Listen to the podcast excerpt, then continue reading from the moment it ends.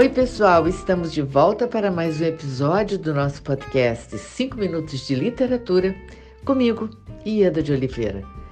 Hoje nós contaremos com a participação do professor e premiado escritor Caio Ritter, que irá nos falar sobre a literatura para a infância.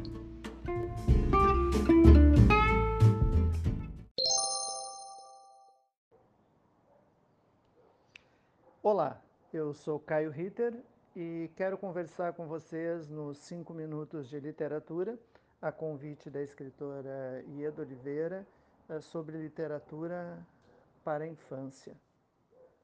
Eu gosto de usar esse nome literatura para a infância eh, e não literatura infantil, em virtude de que muitas vezes a palavra infantil, esse adjetivo, ele é usado para menosprezar as pessoas, né? Ah, você está sendo muito infantil, você é muito infantil, como se a alegria, a liberdade, a fantasia que está presente na, na infância, que depois ah, na madureza nós vamos perdendo um pouco, vamos deixando de alimentá-la, fosse algo ruim, fosse algo pejorativo. É interessante a gente perceber também que na literatura feita para a infância, muitas vezes a gente vê mediadores de leitura, contadores de histórias, ao se referirem à literatura para a infância, dizerem: Ah, eu tenho aqui um livrinho, eu vou contar uma historinha, olha aqui esse poeminha, né? É, colocando numa linguagem meio tati-bitati a própria literatura, tornando essa literatura diminutiva, essa literatura uh, apequenada, vamos dizer assim. E não, né? A literatura para a infância, ela é tão arte quanto a literatura feita uh, para adultos, né? E, e, é interessante também a gente pensar que, que quando a gente fala em literatura para a infância, a gente uh, esquece o gênero, né? Esquece que literatura para a infância também temos gêneros, temos contos, temos contos de fadas, temos novelas, temos narrativas, temos poesia, dentro da própria poesia nós temos uma diversidade eh, de possibilidades de poema. Né? E, no entanto, nós juntamos tudo isso numa mesma sacola e dizemos, ah, literatura infantil ou literatura para infância. Né? Já a literatura para adultos, nós falamos romance, poesia, conto, crônica, enfim.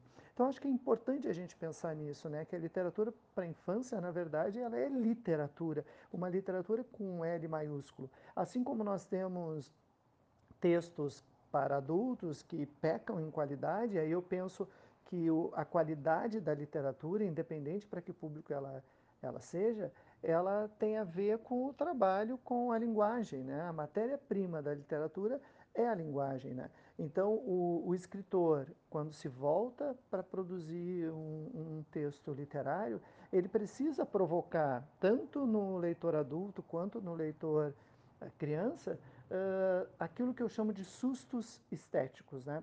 Ou seja, por meio da palavra, do arranjo da palavra, do, da brincadeira da palavra, inclusive na própria disposição no texto, a gente precisa ter momentos de encanto, né? encanto com a palavra, que é a matéria prima da literatura, como, como eu já disse. Né?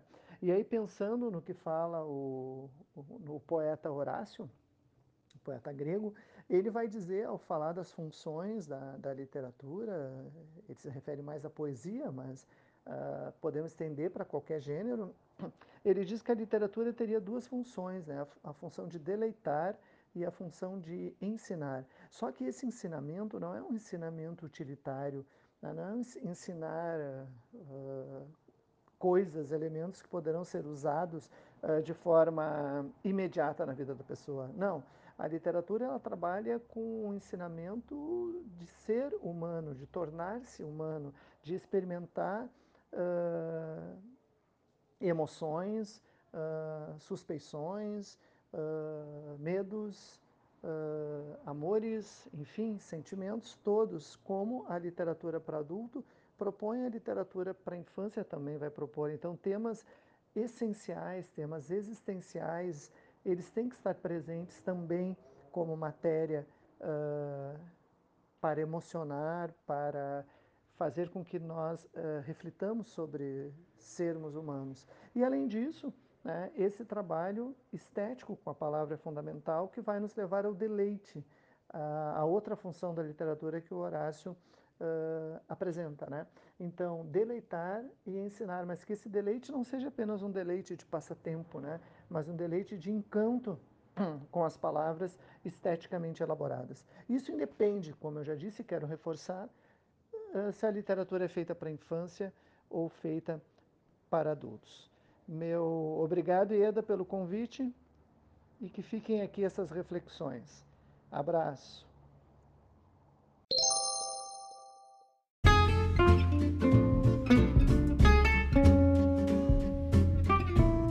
Caio, muito obrigada por sua participação. Foi um grande prazer ter você conosco.